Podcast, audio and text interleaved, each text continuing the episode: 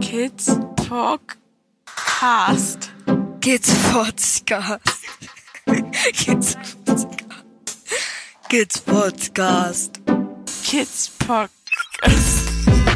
Kids Podcast. Kids Podcast. Kid Podcast. So.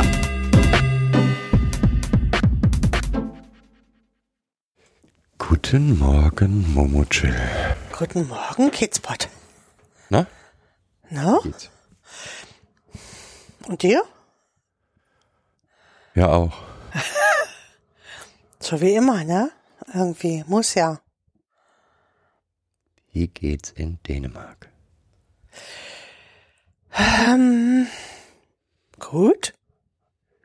Die Kinder haben noch ein paar Wochen Schule, dann sind Ferien. Die große hat Prüfungen. Dieses Prüfungssystem hier finde ich schrecklich. Das ist witzig, ne? Ja, Also wie, wie, also da sieht man total deutlich, wie gemachte Erfahrungen sich kulturell sozusagen einfach niederschlagen. Also das mal kurz zu erläutern. In der neunten Klasse und achten Klasse haben die Kinder hier ein, im Prinzip so eine Abschlussprüfung, die schaut, wie geht's denn jetzt weiter? Das, was in vielen, in deutschen Schulen in der vierten Klasse im Prinzip stattfindet, ähm, aber nicht wirklich, nein, kann man also so es sind sagen. Abschlussprüfungen wie überall anders auch. Nach der neunten oder zehnten in Deutschland äh, sind die ja jetzt auch zentral. Ja, Abschlussprüfungen. So, halt. im Prinzip aber die Prüfung, die entscheidet, wie geht es jetzt in meiner beruflichen Ausbildung weiter.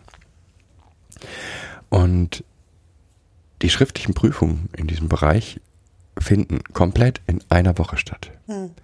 Und ich habe jetzt schon mehrere, ich habe jetzt schon mehrere Dänen darauf angesprochen, ob das nicht ein bisschen heftig wäre. Und da ist überhaupt kein Bewusstsein dafür da. Ist halt so, ne? Ja. Hm. Ist Genau. doch ganz normal. Man macht doch dann und dann nochmal, die machen drei oder vier Prüfungen innerhalb von einer Woche.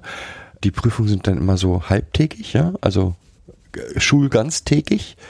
Und das direkt hintereinander und alle Tag. finden das. Hm. Fünf Tage die Woche, eine Woche lang. Ja. Dann haben sie irgendwie drei Monate Pause, dann, äh, das sind dann die Vorprüfungen, dann haben sie irgendwie so drei, vier, fünf Monate Pause, also Pause in Anführungsstrichen, wo sie dann nochmal lernen und äh, sich vorbereiten auf die Prüfungen, die dann nochmal stattfinden, also der zweite Teil der Prüfung, die jetzt auch wieder äh, innerhalb von einer Woche alle äh, durchgeknallt wurden und dann kommen jetzt irgendwie im Juni nochmal mündliche Prüfungen. Da ist mehr Abstand dazwischen. Aber allein, also nochmal eine Woche, alle schriftlichen Prüfungen hintereinander und alle finden es normal. Weil, haben wir auch so erlebt. Genau. Das war doch, das ist doch hier schon immer so gewesen. Also, und äh, wenn wir sehen, ja, wie viel Stress das bedeutet, also dass ja Kinder dann echt ausfallen nach den Prüfungen, massive Kopfschmerzen bis hin zu Erbrechen haben, weil sie so überanstrengend waren. Also unglaublich. Okay, aber das ist der typische Blick von außen so ein bisschen, ähm, der dann überhaupt deutlich macht, hups, hier ist was komisch. Ja. Ja, wie geht's sonst? Hm, Ich würde sagen, es ist Zeit für Sommerferien. Bei den Kids ist Zeit für Sommerferien. Also da ist schon ganz schön die Luft raus. Da projizierst du nur deine Erschöpfung auf die Kids. Nö, nö, nö. Nö. So würde ich das nicht sehen. Ja, es ist Zeit für Sommerferien. Es Ja. ist so der letzte, die letzten Wochen Blues, so würde ich es mal nennen. Es sind jetzt noch so acht Wochen äh, bis zu den Ferien, nicht ganz. Und man merkt so richtig, das, ja, ist Ja. der Blues. Bis dahin haben wir auch noch viele kleine Termine vor uns. Ja. Was haben wir noch? Hm, Wir haben in unserem Garten hier gemuddelt und gepuddelt und gemacht und getan. Gemuddelt und gepuddelt. Ähm, Du erfindest immer neue Worte. Mm, Ja, ja, klar. Und haben hier unsere Allee gepflanzt oder angefangen, das zu pflanzen. Wir hatten auf der einen Seite schon lauter ähm, Kastanien stehen und jetzt haben wir auf der anderen Seite verschiedene Bäume, Obstbäume gepflanzt, weil wir ja immer so für Nutzbäume sind, glaube ich, du und ich. Ich auf jeden Fall. Wird so, ne? Da haben wir vorne da eine neue, wir waren Archäologen, haben eine alte Terrasse von dem Vorbesitzer hier ausgebuddelt. Vom Vor, Vor. Oder vor, vor, Oder Vorbesitzer. vielleicht auch vor, vor, vor. Ja. Dann haben wir uns einen Weg zur Quitte geschnitten. Es gab so eine alte Quitte, die durch ganz viel Brombeergestrüpp verschüttet war. Und da hm, habe ich dann mal so den Weg geschnitten hier dahin. Alles ganz weit weg vom Gewächshaus, weil davor das Gewächshaus auch steht. Also wir haben hier hm, ganz schön viel rumgeschafft. Ja, mit großer Unterstützung der Kinder, nicht immer mit voller Begeisterung, aber das ist, glaube ich, bei Gartenarbeit ganz normal. Wobei ein Kind völlig begeistert ist bei Gartenarbeit, das könnte den ganzen Tag nur draußen sein und irgendwas ackern. Ja, ihr könnt jetzt sagen, Grazien halt, ne? Also man könnte sich halt die Fingernägel abbrechen. Nein, also die Grazien sind jetzt nicht so begeistert von Gartenarbeit, aber sie tun. Genau. Ja. Haben wir noch Themen? Ich hatte das vorhin so schön gesagt. Wie habe ich das so schön gesagt? Hm, Im Endeffekt nähern wir uns heute mal dem Blick, wie Trauma oder warum Trauma in der Gesellschaft nicht gesehen wird. Oder selbst wenn es wahrgenommen wird, häufig dann nicht hoch genug eingeschätzt wird oder ja. Warum? Warum? Äh, Weil ich glaube, dass das Bewusstsein in der Bevölkerung dafür noch nicht wirklich ausgeprägt ist. Und wir immer wieder feststellen, dass mit Trauma halt im Endeffekt zwei Begriffe geprägt sind. Entweder das Kriegstrauma, also Kinder, die aus Flucht oder und auch ähm, erwachsene Kinder und Erwachsene aus Flucht oder Krieg kommen oder Missbrauch, äh, sexuelle Gewalt, die als Missbrauch ja noch in der Gesellschaft betitelt wird. Das sind so die Schreckensszenarien. Und wir beide sind der Meinung, dass da wesentlich mehr hintersteckt als das, was in der Gesellschaft gerne so als Trauma abgetan wird. Du hast recht. Im Prinzip gibt es zwei Begriffe Trauma. Einmal das Umgangssprachliche. Da, wär, da wird es total verniedlicht, ja. Alles ist dann traumatisch, wenn die ähm, Fußball-Nationalmannschaft nicht an der WM teilnimmt, ist das ein traumatisches Ereignis. Ja, oder Pink in ihrem Leben nicht klarkommt, dann ist das traumatisierend, ja, ja. Dann hat sie das Leben traumatisiert. So ist es auf der einen Seite. Dann gibt es aber auch, also wenn man auch noch umgangssprachlich, wenn man von Trauma spricht, meint man eigentlich das, was du genannt hast, ähm, Krieg oder sexuelle Gewalt. Rituelle Gewalt, so, das gehört da auch noch so, ne? Also, unter rituelle Gewalt können sich die meisten schon nichts mehr vorstellen. Genau, also das ist für schon eigentlich etwas, was für Leute, unter dem sich Leute was vorstellen können, die sich mit Trauma befassen. Mhm. Aber beides kommt ja dem, dem eigentlichen Trauma, der eigentlichen Traumadefinition allein schon deswegen nicht nahe, weil Trauma ja ein individuelles Erleben ist. Also, wie wir immer das Beispiel haben, auch wenn es jetzt vielleicht banal ist, Oma stirbt, Mutter stirbt, kein Trauma, Hamster stirbt danach auch noch Trauma. So einen Fall gab es bei einem Therapeuten und wir müssen uns einfach davon erstmal entfernen und da wirklich mal erklären, wie kommt es denn zu einem Trauma? Mhm, machbar. Also, eine traumatische Situation entsteht dann, wenn der individuelle Stress so ex extrem hoch ist, so hoch, dass er, obwohl das Individuum zu Flucht und Kampf versucht hat, Flucht- und Kampfreaktionen aus dieser Stress- und Angstsituation zu machen, aber das nicht wirksam ist und er in dieser stressigen oder die stressige Situation sogar noch höher wird. Hm? Ja, so ein Ohnmachtsgefühl, also sich daraus, also ich kann nichts mehr machen, Ohnmacht. Richtig. Man, viele sa nennen, sagen dann, ähm, es ist so, dass Fight und Flight, und Freeze, die hm. Fight or Flight Entscheidung im Prinzip in das hm. Individuum hm. hinein läuft, also der macht diese das Individuum vollzieht den Flight oder die Fight in sich selber. Mhm. Wichtig ist aber, in diesen Momenten ist die Wahrnehmung komplett auf Überleben. Auf Überleben ausgerichtet.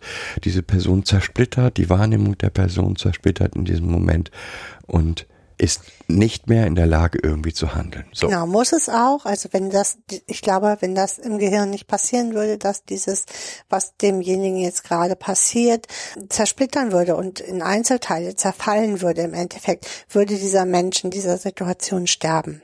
Ja, weil der Stress, das Adrenalin, Stress und alles zu hoch ist. Mhm. So, das ist erstmal eine traumatische Reaktion. Nach jeder einer solchen traumatischen Reaktion kommt es zu PTBS bei allen Menschen. Alle Menschen zeigen danach ja, Reaktionen auf das Erlebte, unterschiedlich stark. Ähm, möchte PTBS nochmal posttraumatische Belastungsstörung, heißt das? Ist dann zum Beispiel ähm, extreme Nervosität, nicht schlafen können, plötzliche emotionale, plötzliche emotionale Ausbrüche, Völlige Angstzustände. Überwachsamkeit. Mhm. So. Flashbacks können da auch schon mit bei sein. Also das immer wieder erleben dieser Situation. Und es gibt viele Menschen, die diese Überreaktion, stressliche Überreaktion im Laufe der Zeit abbauen. Das heißt, indem sie dann sichere sichere Umgebung erleben, besondere Aufmerksamkeit auch von der Umgebung bekommen, baut sich dieses, diese Symptomatik ab. Was aber nicht heißt, dass das Ereignis weg ist. Also der Mensch dieser Mensch, der, bei dem sich das abbaut, der hat Handlungsmechanismen dafür entwickelt. Das heißt aber nicht, dass das nicht plötzlich wieder hoch sein kann. Also wir haben ja eine Situation erlebt, wo plötzlich die Sirenen eines Unfallwagens wieder völlig ähm, Auslöser waren, wo 20 Jahre gar nichts mehr war. Ja, wie gesagt, das, was dann davon überbleibt, kann auch völlig unterschiedlich sein. Ja. Also der Mensch, der früher liebend gern Auto gefahren ist, mag jetzt Auto fahren nicht mehr oder will vielleicht gar nicht mehr Auto, Auto fahren. Jemand anderes steigt sofort wieder in ein Auto, nachdem er gerade einen ganz schrecklichen Autounfall hatte und fährt wieder. Genau, und nicht alles ist immer direkt Vermeidung. Also, weil dann in diesen Menschen sofort Vermeidung, also die jetzt nicht mehr Auto fahren wollen, da wird immer sofort Vermeidung ähm, verortet in diesen Menschen. Ne, Aber auch da, auch da kann es sein, dass jemand also direkt danach sagt, nee, also ich kein, kein Bedarf und er dann trotzdem Konfrontation und immer wieder sich selber auch sagen, ich will das, das hinkriegt, dann ja. wieder das. Aber auch da wieder nochmal, auch das heißt nicht, dass dieses Erleben aus dem Gehirn dieses Menschen getilgt ist. ist. Ja? Auch da gibt es genug Berichte, dass Menschen dann nach fünf, sechs Jahren die gleiche Strecke wiederfahren, die sie jeden Tag gefahren sind, aber auf einmal kommt diese Erinnerung zurück und sie fühlen sich wieder komplett in dieses damalige Zeit zurückversetzt. Mhm. So. Und dann gibt's eben Menschen, bei denen diese Besserung nicht wirklich einsetzt. Ja, im Prinzip in der PTBS stecken bleiben, sagen wir es mal so die dort keine äh, Beruhigung finden. Und von diesen Menschen spricht man oder sagt man, dass sie ein Trauma haben. Genau.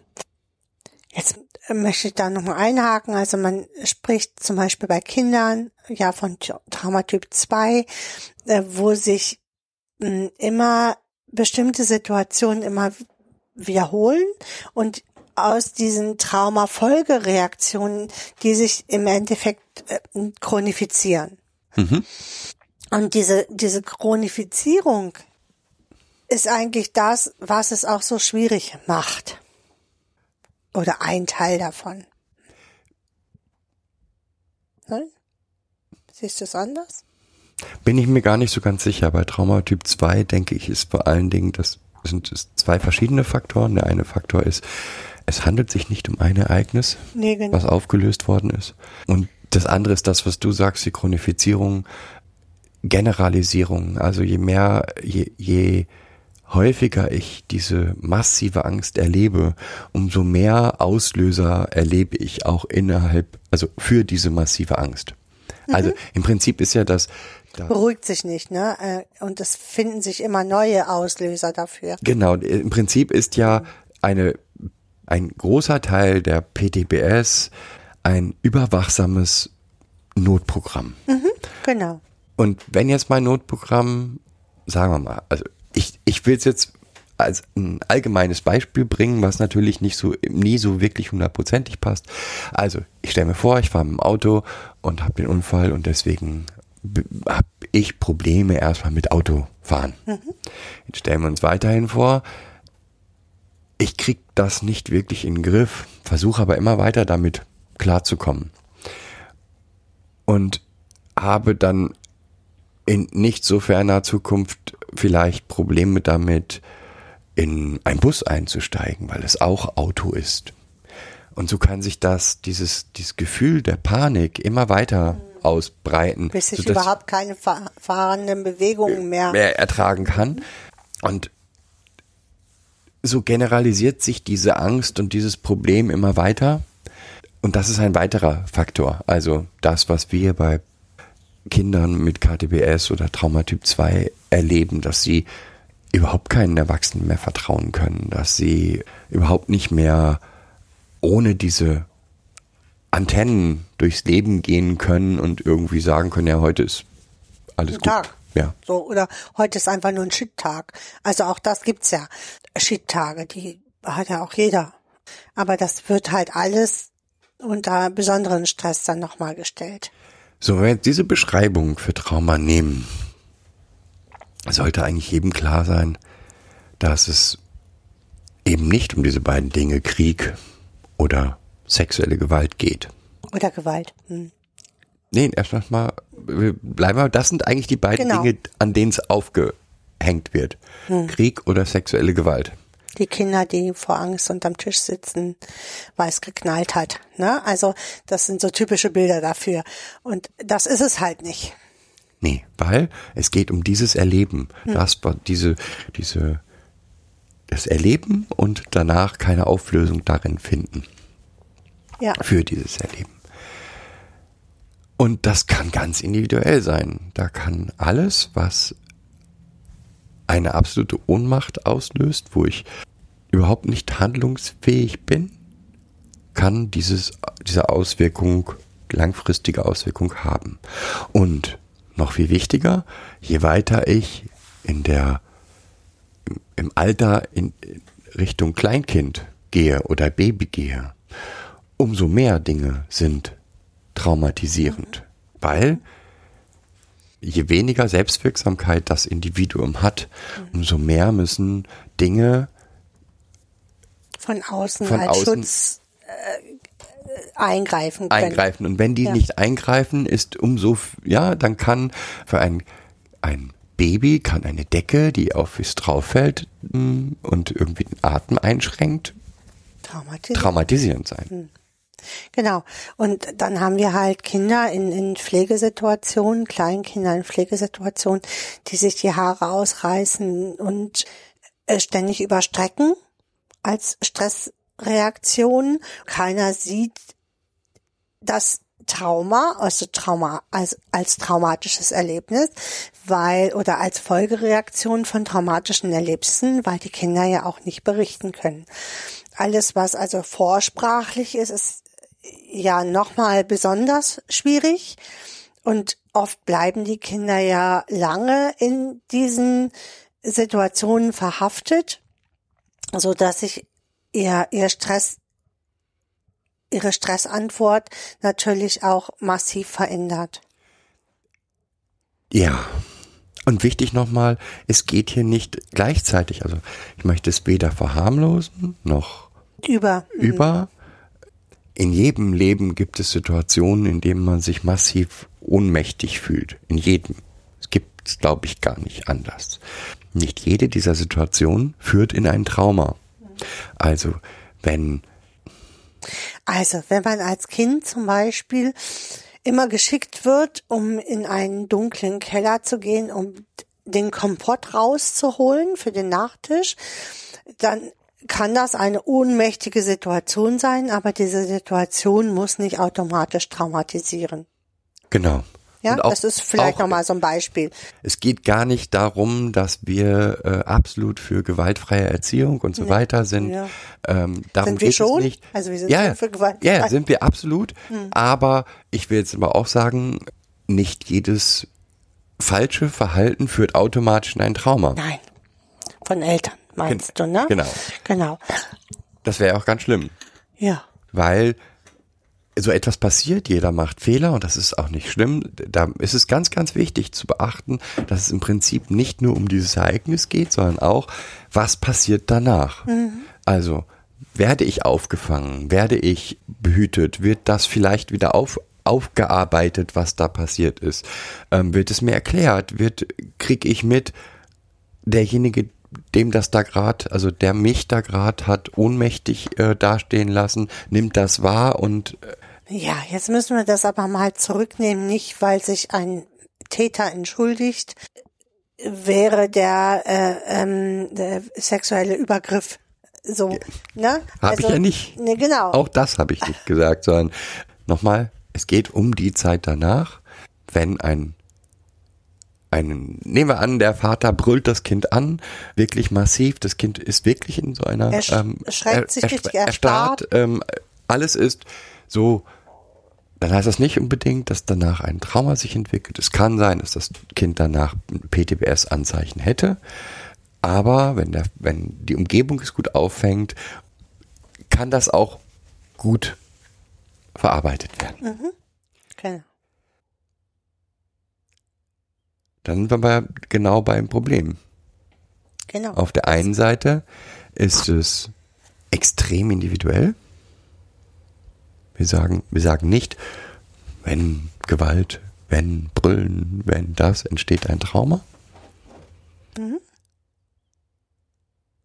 Ja, dann sind ja doch die sch schlimmen Sachen wie Krieg und Nee. Also wenn wir jetzt davon ausgehen, du hast ja jetzt diese eine Situation, der Vater hat einmal gebrüllt, richtig, und das Kind ist erstarrt und es haben sich vielleicht auch äh, Zeichen von PTBS entwickelt, aber der Vater geht ansonsten normal mit dem Kind um. Dann kann das Kind trotzdem die Situation als schlimm empfunden haben und die wird ihm sicherlich auch im Gedächtnis bleiben, diese Situation, aber sie wird nicht mehr auslösen. Ja, wenn ich jetzt aber als Kind in, ständig in solchen Situationen lebe, dass mein Alltag ist, dass ich entweder angebrüllt werde oder runtergeputzt werde oder geschlagen werde oder vielleicht sogar äh, sexuell genötigt werde, ähm, dann entwickelt sich natürlich, entwickeln sich daraus natürlich Traumata oder das Kind ständig äh, Situationen ausgesetzt ist, wo es nicht weiß, wo das Verhalten der Eltern ständig ambivalent ist und es nie weiß, wie es ähm, mit welcher Reaktion es zu rechnen hat, dann wird sich daraus höchstwahrscheinlich ein Trauma äh, entwickeln. So und diese Situation meinen wir ja auch. Also wo es immer wieder diese Momente gibt ähm, weil sich äh, weil sich die Stressantwort oder die die das Verhaltens die Verhaltensantworten des Kindes im Endeffekt chronifizieren. Äh, sie, ähm, und es, äh, seinen Weg da irgendwie durchfindet, um möglichst unbeschadet äh, aus diesen Situationen zu gehen. Ja, und diese Antworten, Antworten sozusagen auf das Verhalten, was diese Kinder da erlebt haben, über lange Zeit erleben, nicht mhm. eben nur um einmal oder zweimal, sondern über lange Zeit, führen natürlich dann auch zu Reaktionen, die von außen als, als komisch oder falsch ja, wo sich die interpretiert Stress, werden. Äh, Stressregulationsmechanismen einfach auch verändern. Ne, Stressreaktionsantworten, glaube ich, nennt man das, ähm, verändern. Das Kind natürlich auch Folgereaktion, also Folgesymptome des, des Traumas zeigt wie zum Beispiel dieses Überstrecken ständig oder sich die Haare ausreißen vor Angst. Das im Kleinkindalter bin ich da jetzt aggressive Verhaltensweisen, Überwachsamkeit. Überwachsamkeit. Das chronifiziert halt und wird als normale Antwort auf Verhalten einfach, auf ähm, ja auf Verhaltensanforderungen. Einmal das und zum anderen einer der wichtigsten Faktoren für das Wohlergehen von Menschen ist Selbstwirksamkeit. Ja. Und wenn ich einem Menschen über lange Zeit die Selbstwirksamkeit nehme, wird er sie sich versuchen, woanders zu holen, sozusagen. Das ist ganz viel dieses diese Selbstversorgungsstrukturen. Selbstversorgungsstrukturen und ähnliche Geschichten, die man bei traumatisierten Kindern häufig beobachtet, sind im Prinzip Versuche, Selbstwirksamkeit zu erlangen. Genau. Aber sie erleben sich nicht als selbstwirksam. Das ist das Verrückte daran. Ist ja auch das keine. Nee, nee, genau. Ne, einerseits sind es die Versuche, selbstwirksam zu sein, indem sie sich dann aggressiv zum Beispiel in ihrem Zimmer ausagieren. Aber sie selbst erleben sich gar nicht als selbstwirksam, weil sie es auch nicht sind. Weil alles, was sie unternehmen, in einem Chaos endet, sage ich jetzt mal nett ausgedrückt für sie. Ja. Und jetzt? Und jetzt? Wir müssten unseren Blick verändern, als Gesellschaft unseren Blick verändern. Mhm. Fordern wir ja schon die ganze Zeit. Das fordern wir schon die ganze Zeit. Also ich bleibe dabei. Wir haben uns heute darüber unterhalten, auch so im, am Frühstückstisch. Eigentlich ist die Traumapädagogik nicht die Pädagogik für traumatisierte Kinder, mhm. sondern es ist eigentlich eine Pädagogik für belastete Kinder. Für Kinder mit massiven Störungsbildern im Endeffekt ja auch. Wobei ich diesen Begriff Störungsbilder genau. immer also blöd ich finde. bleibe bei, ja. bei massiv belasteten mhm. Kindern, weil nicht je, nicht alle, alle Aktionen oder Reaktionen, die die Kinder zeigen, haben direkt was mit Trauma zu tun. Es gibt viele traumatische Bereiche, aber es gibt halt auch viele Belastungen, die liegen außerhalb des Traumas. Die kommen noch oben drauf. So, und für mich birgt das aber die Frage, ob eine Beobachtung, ob ein Trauma vorliegt oder nicht, eigentlich an vielen, vielen Stellen notwendig wäre, aber ob die Gesellschaft nicht dies eigentlich gar nicht wissen will. Ja. Ja, also um Gottes Willen, ich will nicht behaupten, jedes Kind, das die und die Reaktion zeigt, ist traumatisiert.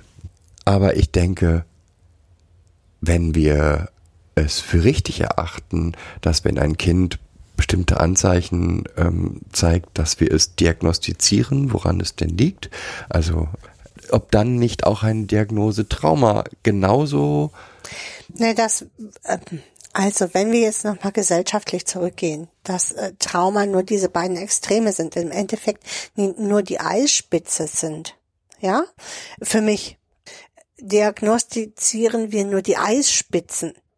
Dann haben wir ja, wenn wir uns jetzt so Eisberg mit bis unters Wasser vorstellen, äh, reichlich Fläche, die eigentlich, wo traumatische Ereignisse vielleicht vorliegen, aber die wir nicht als Trauma diagnostizieren. Und das ist für mich, die Kinder aber trotzdem auffällig sind, so. Also ich glaube nicht mal, dass wir sie nicht als solche diagnostizieren. Die Diagnose Trauma ja, nein hat nur was zu tun, wie agiert das Kind jetzt. Es hat nichts, woher kommt Genau. das Trauma zu tun. Also Diagnose ist schon super. Das Problem ist, dass die Idee, lass uns diagnostizieren, ob ein Trauma vorliegt, entscheiden Externe, ja, äh, entscheiden Jugendämter oder ähm, Therapeuten oder Pädagogen, dass sie sagen, den Weg sollten wir gehen, wir sollten nachgucken, ist das so oder nicht. Und da kommen eben, viele Kinder werden einer Diagnose gar nicht zugeführt, weil keiner auf die Idee kommt, dass es Trauma sein könnte, weil es nicht aus diesem Krieg, Ja. Sexuellen Missbrauchbereich kommt. Oh, Aber dann hast du ähm, Diagnosen, ähm, ich sag mal, wie sozial-emotionale Störungen im Kindesalter, wo wir die die Problematik, die daraus entsteht, sozial-emotionale äh, Störungen im Kindesalter, ähm, außen vor lassen und die Symptome ins Kind verorten. Und äh, davon hast du, haben wir viele Kinder kennengelernt, wo wir beide gesagt haben, wir kommen hier mit unserer Pädagogik echt viel weiter, aber eigentlich im, im Umkehrschluss gesagt haben, hier li- liegen sehr wohl traumatische Ereignisse vor. Ob das jetzt Bindungstraumatisierung oder eine, Entwicklungstraumatisierung ist, die ja alle ganz oft nicht diagnostiziert sind, wo wir aber trotzdem ganz hoch auffällige oder belastete Kinder haben. Äh, Ja, wobei ähm, diese sozial-emotionale Störung im Kindesalter ist für mich eine klassische Ausweichdiagnose. Also ich will nicht sagen Trauma oder bin mir noch nicht sicher Trauma. Ich muss aber eine Diagnose schreiben, weil eine Traumadiagnose ja auch aufwendig ist. Das ist ja nicht mit. Ja, so. Also, wobei eine em- sozial-emotionale Störung im Kindesalter, die kann ich ohne die Nebenschauplätze Ja, zu da haben wir so betrachten viele, ne? Ähm, Impulskontrollstörungen, die auch gerne ge- diagnostiziert wird. Und mir fehlt zu all diesen Diagnosen die Biografiearbeit und das Hintergrundwissen, was hier nicht mit berücksichtigt wird. So. Und wo ich glaube, dass wenn wir, ob, wie wir das Kind auch immer nennen mögen, ob wir jetzt sagen müssen, dass es Trauma ist, weiß ich gar nicht. Aber wir, wir wissen, also vom Kopf her, eigentlich um die Biografie dieser Kinder. Aber wir berücksichtigen sie im Alltag nicht und auch nicht in unseren Diagnosen. Also erstmal in Diagnosen. Bleiben wir mal bei Diagnosen, sehe ich genauso wie du. Also wir berücksichtigen sie nicht. Eine Traumadiagnose an sich ist auch sehr aufwendig. Ich kann all die anderen Diagnosen, kann ich nur mit Betrachtung des Kindes machen. Genau.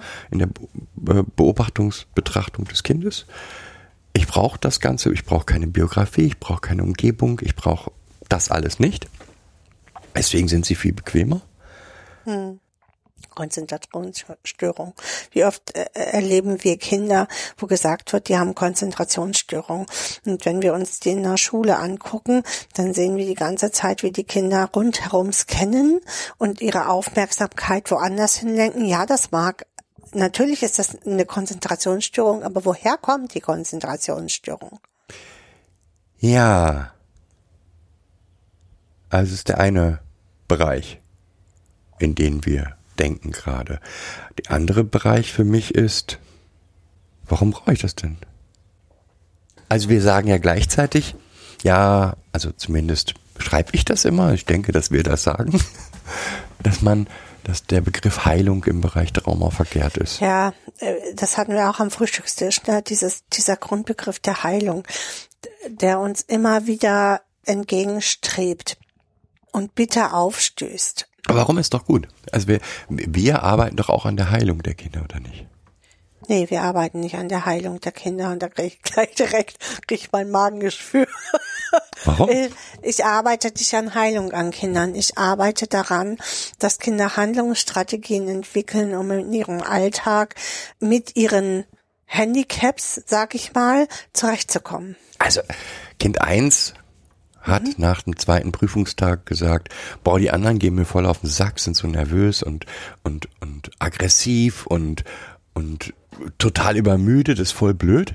Und das alles nur, weil die nicht wissen, wie man mit Angst umgeht. Ich weiß, wie das geht, deswegen komme ich da besser mit zurecht. Deswegen habe ich die Tür jetzt richtig kaputt gemacht. Äh, Deswegen komme ich damit besser zurecht.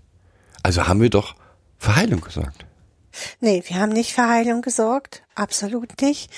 Da sehe ich so, äh, auch wenn es in äh, manchen Situationen hier ja auch zu völligen Überreaktionen, äh, Stressüberreaktionen geführt hat, die für Kind 1 auch völlig normal sind, dass, dass es das dann so ausagieren darf.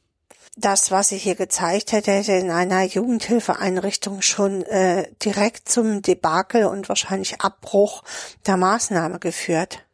In einer Regelwohngruppe. Auf jeden Eventuell. Fall. Eventuell. Also für Kind 1 war das eine richtig coole Stressreaktions, Re- Stressreaktion, die sie hier gezeigt hat, weil es, weil sie sich wirklich immer wieder auch Auszeiten genommen hat und für sich runtergefahren ist und wir hier wenig Überreaktionen hatten. Und das, das ist auch was, was ich Kind 1 richtig hoch anrechne. Und ich finde es alleine klasse, dass sie gesehen hat, dass die anderen völlig in der Überbelastung sind. Das ist, weil das hat ja so viel Re- Eigenreflexion, dass, dass ich das in anderen Leuten dann auch sehen kann und so viel Empathie auch. Ja, aber wenn wir nicht heilen machen, was machen wir? Das habe ich dir gerade gesagt. Wir geben Handlungsmecher, Handlungsleitfäden erarbeiten wir mit den Kindern äh, mit ihrem desolaten Stresshaushalt besser umzugehen. Wir machen nicht heile.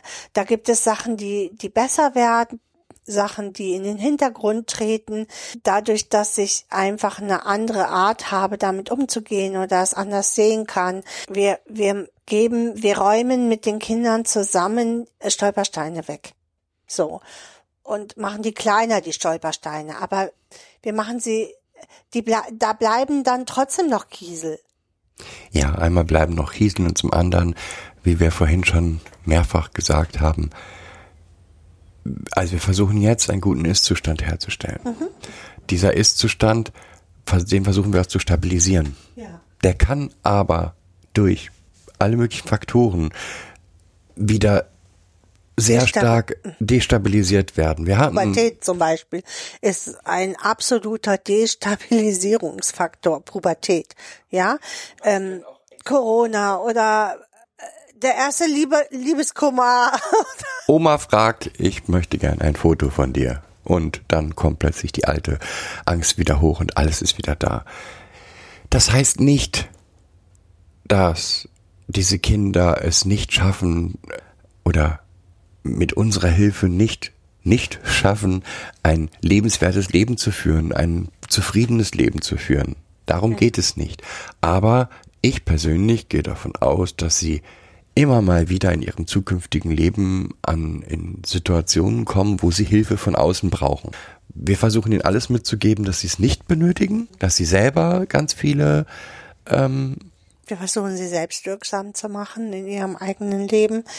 Selbstwirksamkeit heißt für mich aber auch zu erkennen, hier an dieser Stelle brauche ich Hilfe und da und da finde ich die Hilfe. Das heißt ja nicht, dass ich alleine durch das Leben gehen muss.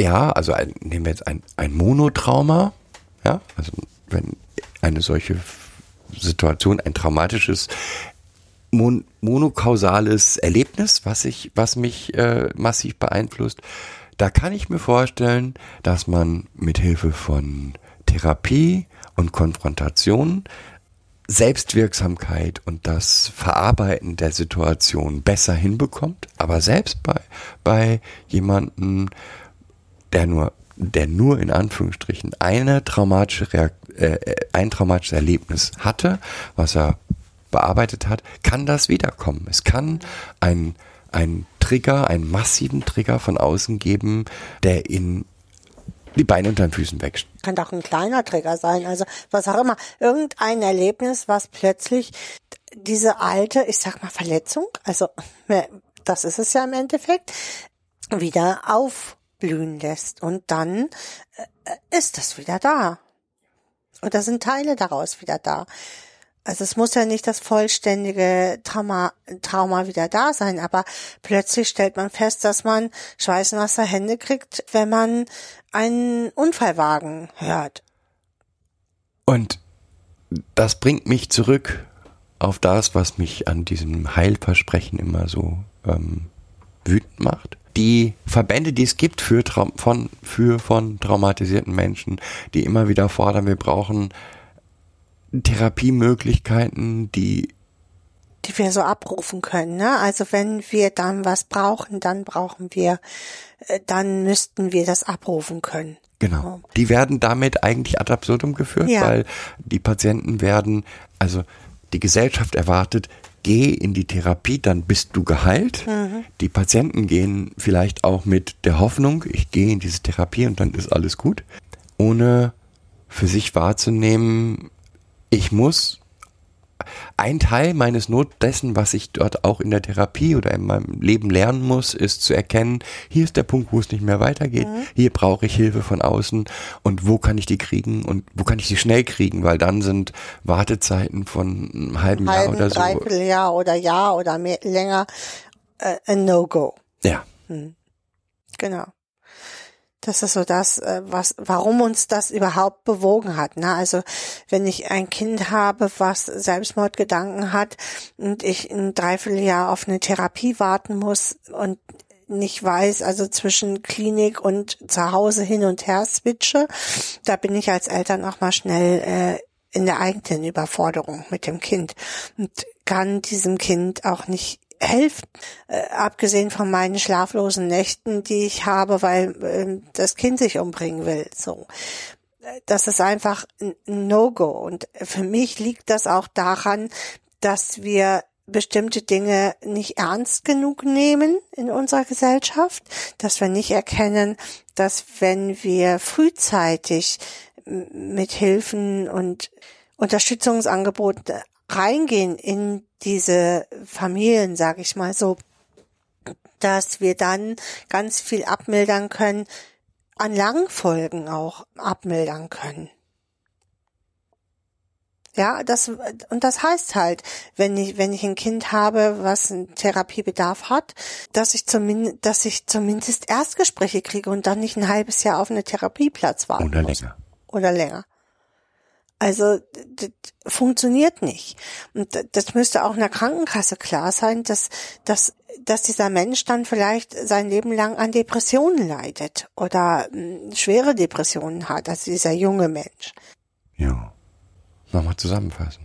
Fass mal zusammen. Ich fasse zusammen. Ja, du fasst zusammen. Immer ich. N nicht immer, du. Immer ich. Aber sind wir da schon am Ende? Das ist für mich noch nicht alles. Also, wie sind wir darauf gekommen heute Morgen? Also ich, ähm, Einmal das Bild von Trauma. Also, Was haben wir jetzt besprochen? Das Bild von was macht Trauma ist halt viel zu eng, was Gesellschaft hat, ja. weil es eben, wie wir sagen, gar nicht an dem Ereignis liegt, sondern an dem Empfinden des Ereignisses liegt, was traumatisierend ist oder nicht. Wir bleiben dabei, weil ich bleibe dabei. Eigentlich müsste viel häufiger geguckt werden, liegt ein Trauma vor? Ja. Weil wenn ein Trauma vorliegt, bedeutet das, ich mit Psychoedukation und vielen, vielen, vielen anderen Dingen, die den Stress des, des Betroffenen lindern, extrem viel erreichen kann. Erreichen können heißt aber eben nicht, ich mach's weg. Aber was, was glaubst du denn, was es bräuchte, damit wir das, damit wir das tun? Das ist ja ein- ein- eine Ich bleib- gesellschaftliche Ja, Anforderung. ich bleibe aber, äh, nochmal, ich bin der Meinung, nehmen wir jetzt die ähm, Jugendhilfe. Ich bin der Meinung, es müsste viel häufiger geschaut werden, liegt ein Trauma vor oder nicht. Eine Jugendhilfe, die keine Diagnosen macht, sondern eigentlich nur individuell dann versucht, mit Hilfe eines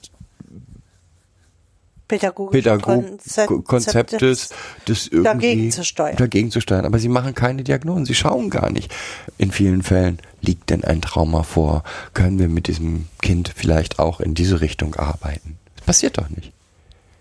Macht Gesellschaft das vielleicht nicht, weil sich daraus ein Anspruch ableitet?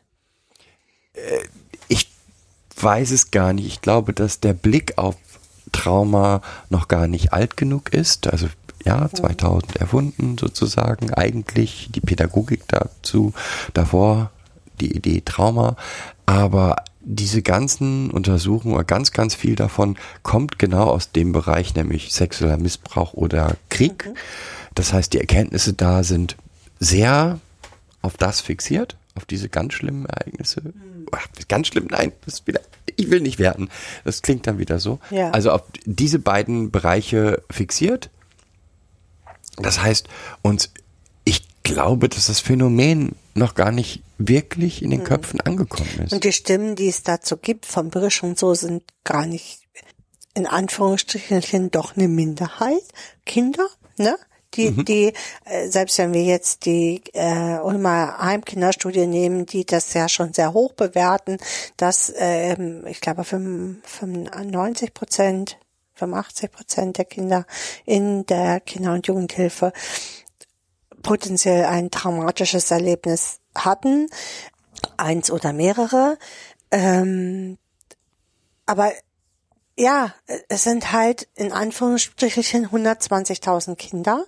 Nur wenn wir jetzt das mal ausweiten, also wir haben ja äh, sehr viel auch Kontakt zu erwachsenen traumatischen, traumatisierten Menschen oder Betroffenen, von Trauma Betroffenen, dann ist es ja so, was mich, ich glaube, du hattest so einen Thread gemacht und der hat mich,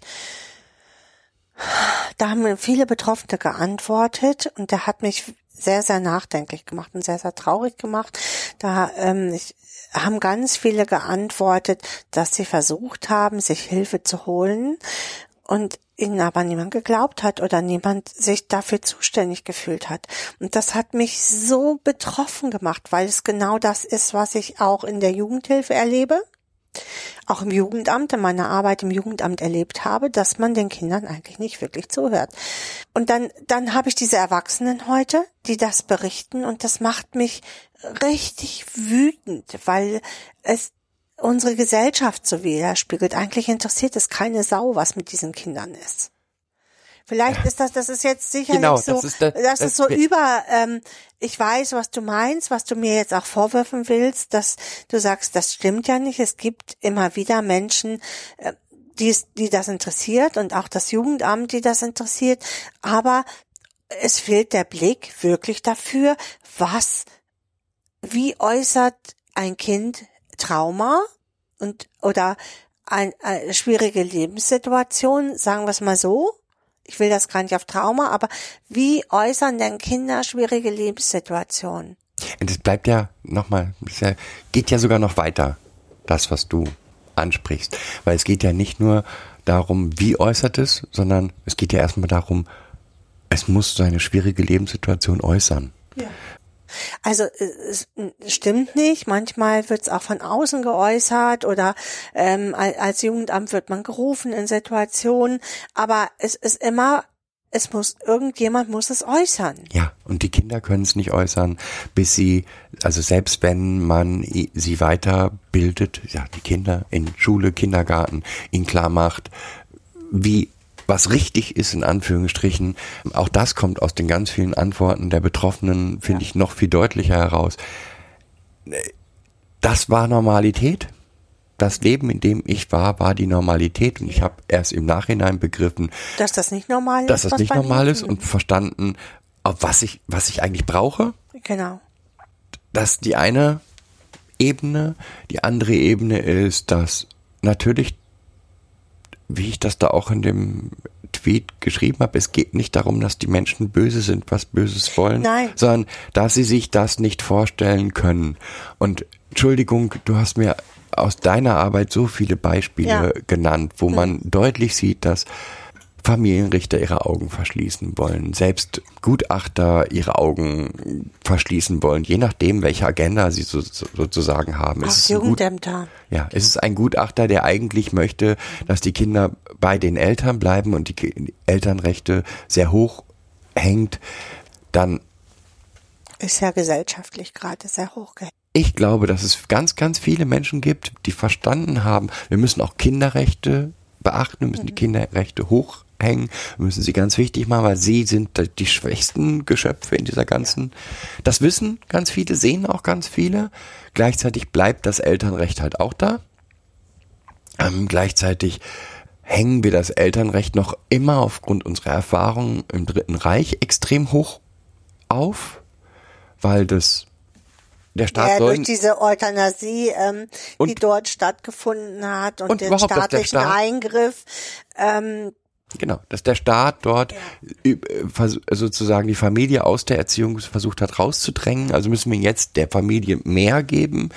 also das ist unser Trauma eigentlich. Ja, das gesellschaftliche Trauma, der Dritte Reich ist noch lange nicht abgearbeitet. Andererseits sehe ich, dass in anderen Ländern noch weniger Kinderschutz betrieben wird als in Deutschland. Also in Amerika, denke nur an Americana Pot. äh, ja, ja. Also, das Problem ist und bleibt, wir definieren Trauma zu eng.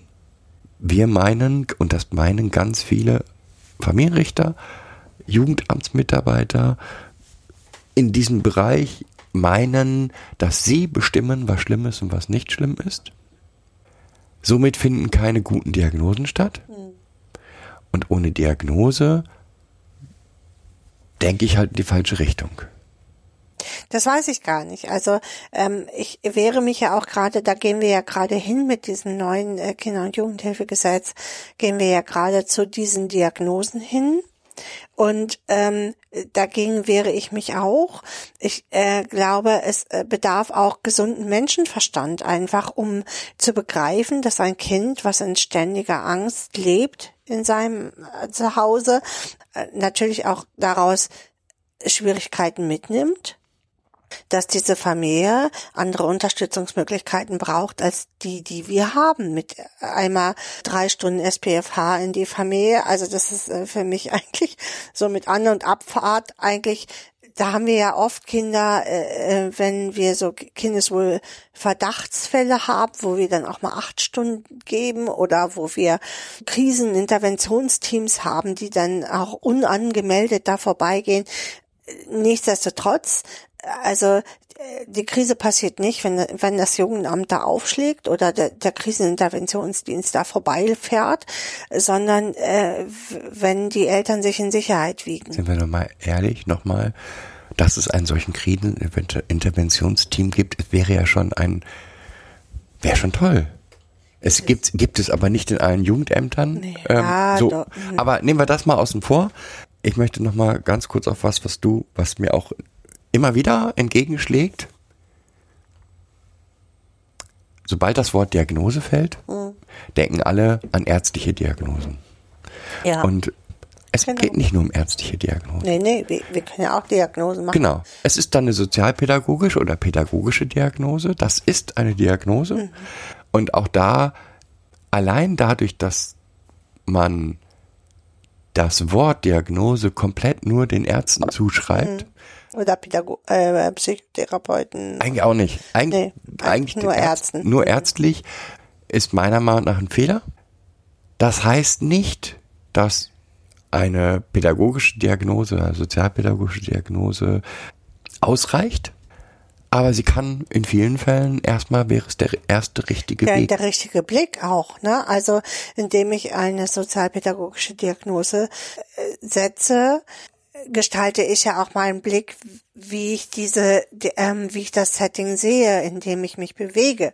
Und nicht nur das, also nochmal, Auch meine pädagogischen Ziele für diese. Genau. Also wenn ich wirklich eine vernünftige, meiner Meinung nach, sozialpädagogische Diagnostik in viel mehr Fällen Ja. in der Jugendhilfe machen würde, würde ich die, die Hilfe massiv verändern, würde häufig wirklich an den Symptomen und nicht nur an den Auswirkungen der Symptome Ja, ja, genau. arbeiten. Und dann arbeite ich an den Auswirkungen. Das heißt, das Kind muss sich verändern. Ja, o- und dann ohne genügend Hilfe. Ja. Weil dann passiert dann genau sowas, also nein, diese Beispiele kennst du auch, habe ich dann das Kind, das eigentlich die ganze Zeit auf Trebe ist und ich suche mir irgendwelche Pädagogen, die sie so gerade noch halten können oder sag, ja, dann muss das Kind da halt durch, bis es soweit ist, dass es sich die Hilfe holt. Und das liegt eindeutig daran, dass ich keine Diagnostik gemacht habe. Und es Also bei den Kindern liegen oft äh, Diagnosen vor, äh, ne, ähm, wie Impulskontrollstörung, aber es liegen halt keine Tra Traumadiagnostiken vor, so wie wir das mit unseren Tools in der Traumapädagogik ja auch machen. Und ja, da gehe ich halt halt hm, fehl, ne? Äh, dann muss das Kind halt auf der Straße bleiben, bis es sich Hilfe holt. Und das, das haben wir ja ganz oft. genau, So, ne? gerade in der Jugendhilfe. Und genau darum geht es. Traumapädagog eine traumapädagogische Diagnostik wird in diesem Sinne helfen, überhaupt Tools zu finden, um diesen Kindern zu helfen. Ja, dann Und ähm, stattdessen, haben wir diese, den Begriff schön stilisiert, äh, Systemsprenger, aber eigentlich sprengen sie ja nicht das System. Also so, das ist dann nun mal die, die nächste, also die, der Begriff Systemsprenger passt schon sehr gut, finde ich. Er hat sich jetzt etabliert und es wäre Schwachsinn zu sagen, wir müssen jetzt einen neuen, weil der nicht so richtig passend ist. Nichts beschreibt 100 Prozent. aber eigentlich ne, sind sie das, sie sind ja nicht das Übel. Also, und wir stellen sie immer so da, so hin, auch in der Jugendhilfe, auch in meiner Arbeit. Ja, jetzt ist ne, XY schon wieder äh, aus der Einrichtung abgehauen. Super, was mache ich jetzt? Sonst muss ich schon wieder suchen. Oder wo ich dann auch von meinem Chef damals den Impuls gekriegt habe, lass die laufen, bis die sich wendet, so, ne? Aber äh, wo ich so denke, dass wir haben doch eine Verantwortung als Gesellschaft auch. Und ich, mir fehlt diese Verantwortung der Gesellschaft. Ja. Aber wie gesagt, mir ging's, geht's da vor allen Dingen, wenn ich eine vernünftige Diagnostik mache, habe ich Punkte, an denen ich ansetzen kann, wo ich gucken kann. Und ähm, die kann, natürlich ist eine therapeutische oder psychologische Diagnostik da ganz wichtig und kann das sein, aber ich kann auch mit einer sozialpädagogischen oder pädagogischen Diagnostik viel, viel weiter gucken und gucken, welche Bereiche könnten denn helfen? Wo könnte ich denn ansetzen? Und äh, ja, die Idee ist in vielen Hilfeplangesprächen und so da, indem man Ziele definiert und ähnliches. Aber das ist am Ziel vorbei. Weil da, sind- da werden dann Ziele definiert von Pädagogen, die gar keine Diagnostik und gar keine Beobachtung wirklich gemacht haben, wo Biografie überhaupt keine Rolle spielt. Nur in, im Zuge der Elternarbeit, ne? Also das Genau. Kind muss da alle 14 Tage hin. Ja, oder selbst dann, also wie gesagt, Biografiearbeit wird ja häufig dann nur verstanden als, oh, jetzt müssen wir mal gucken, so einen schönen Ordner anlegen, das ist Vater, das ist Großvater, Äh, darum geht es aber nicht, aber egal. Der ja über diese, diese Definition von Biografiearbeit regen wir beiden uns jedes Mal auf, weil das halt keine Biografiearbeit ist. So, ne? Jetzt haben wir hier ganz schön gerannt hat heute wieder. Ach, aber nicht. Nein, ich sehe, sehe ich nicht so, ich sehe es auch als Anregung nachzudenken, ähm, Anregung darüber nachzudenken, ob wir nicht einfach neue Tools brauchen, ob es nicht ob es nicht eine veränderte Jugendhilfekultur braucht. Ne? Ja, die viel mehr beobachtend und vers versuch verstehend versuchend auf die Situation geht. Und das geht natürlich nicht bei 70 Fällen pro, ähm, Pro Sachbearbeitung. pro Sachbearbeiter. Das kann er nicht leisten. Aber wenn wir auch nicht heilen können, wir können so viel verbessern für diese Kinder. Genau. Und äh, da brauchen wir gar nicht den Begriff der Heilung. Also äh, da geht es eher um ja, um, um Handlungskonzepte. Ich kann mein, mit meinen Narben, die ich auf meiner Seele habe, komme ich, komme ich irgendwie klar und meistens kann ich mein Leben gestalten, so. Und wenn, wenn ich es gerade nicht kann, dann kann ich, dann habe ich so viel dazu gelernt, dass es so viel unterschiedliche Menschen gibt, zum Beispiel auch, das ist für mich auch so, dass ich mich wenden kann an Menschen. Ja, das für mich nicht bedeutet, Erwachsene sind alle scheiße, sondern es gibt auch andere Erwachsene. Da muss ich zwar über einen Berg drüber erstmal, aber ich, ich schaffe das, über diesen Berg zu kommen. Dann muss aber auch die Gesellschaft dann, wenn ich dann sage, jetzt brauche ich Hilfe, auch Hilfe anbieten. Ja. Und nicht sagen, okay, kommen Sie im Jahr wieder. Ja, Oder genau. tut mir leid, wir können keine weiteren äh, Patienten mehr aufnehmen. Fragen Sie dort und dort und dort und dort und dort. Ja, ich glaube. Dann, jetzt haben wir aber einen Abschluss. Alles Kacke, deine Ellie. Das Kacke, deine Ellie. Das ist kein schöner Abschluss. Nein? Nee. Nee, aber das, was wir heute machen wollten, ist ähm, wachrütteln. Ich glaube, so kann man es sagen. War Zeit, mal wieder einen Podcast aufzunehmen? Ja, Ich möchte absolut. euch allen fürs Zuhören und Ich möchte noch einmal an unser Spendenkonto erinnern, an all unsere Spender, die wir, die regelmäßig hier spenden. Ich finde das genial. Herzlichen Dank an euch. Naja, wir mussten erst überredet werden, aber danke an diejenigen, die uns überredet haben. Genau, äh, dieses Spendenkonto zu machen. Aber ich danke für alle andere Formen der Unterstützung, wie Empfehlungen, ähm, Weiterleitungen, was auch immer. Genau. Wir sind immer noch in der Formierung unserer Firma. Ja, das Thema Gemeinnützigkeit ist echt Wollen wir nicht drüber reden. Wir sind da mitten, immer noch mittendrin, seit jetzt sechs Monaten. Wir kriegen das aber hin. Wir sind auf dem richtigen Weg. Wir sind auch auf dem richtigen Weg, was ähm, die ja so ein bisschen mehr Findung angeht. Also was braucht ihr dort draußen? Was können wir bieten? Wo können wir helfen? Ich glaube, dass da noch viele weitere Möglichkeiten gibt. Dazu brauchen wir vielleicht aber auch Hilfe von euch. was, was braucht ihr? Ich möchte nochmal an, vielleicht an meine Kunst erinnern, an meine Seite äh, Mo Work Art, wo ihr euch nochmal wenden könnt. Ich werde demnächst auch Kunst für Kinder mit, also mit Kindern anbieten, die spezielle Bedürfnisse haben. Ja, das vielleicht nochmal. Wie gesagt, wir arbeiten an unserer Firma. Das ist ein Teil eigentlich unserer Firma. Auch das für Jugendhilfeeinrichtungen anzubieten, hier Kunst zu machen, Jugendhilfeeinrichtungen nochmal zu beraten, Perspektiventwicklungen mit Jugendhilfeeinrichtungen zu machen und auch mit den Kindern und Jugendlichen im Bereich von auch von Pflege, auch für Jugendämter nochmal. Wir sind da, weil wir haben ganz unterschiedliche Blicke auch auf Hilfen und können dort auch nochmal für die Perspektiventwicklung ähm, Unterstützung anbieten und Hilfen anbieten. Ja, habt ihr noch Ideen, Anregungen? Wendet euch an uns. Kontaktdaten sind bekannt. Ähm, einmal unter www.kinder in das Zentrum, jeweils Bindestrich dazwischen.de oder auf kids-podcast.de oder auch auf mowork.art findet ihr alle Kontaktadressen. Äh, folgt uns auf Twitter, Instagram, wo auch immer, kommentiert, schreibt, fragt und wir reagieren prompt. Prompt nicht, aber wir reagieren. prompt. Du pro, äh, prompt? Reagieren immer prompt. Was prompt denn so ist?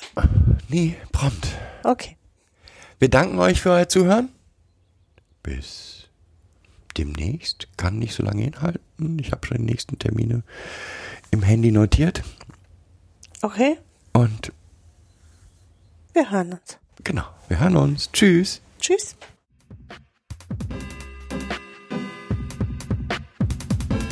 Das war eine weitere Folge Kids Podcast. Danke fürs Zuhören. Show Notes und die Möglichkeit zu Kommentaren unter kidspodcast.de. Anregungen, Ideen und Feedback per Mail an info at kidspodcast.de oder per Twitter an kids-pod. Wenn euch diese Episode gefallen hat, empfehlt sie weiter oder gebt Bewertungen in iTunes oder anderen Podcast-Portalen ab.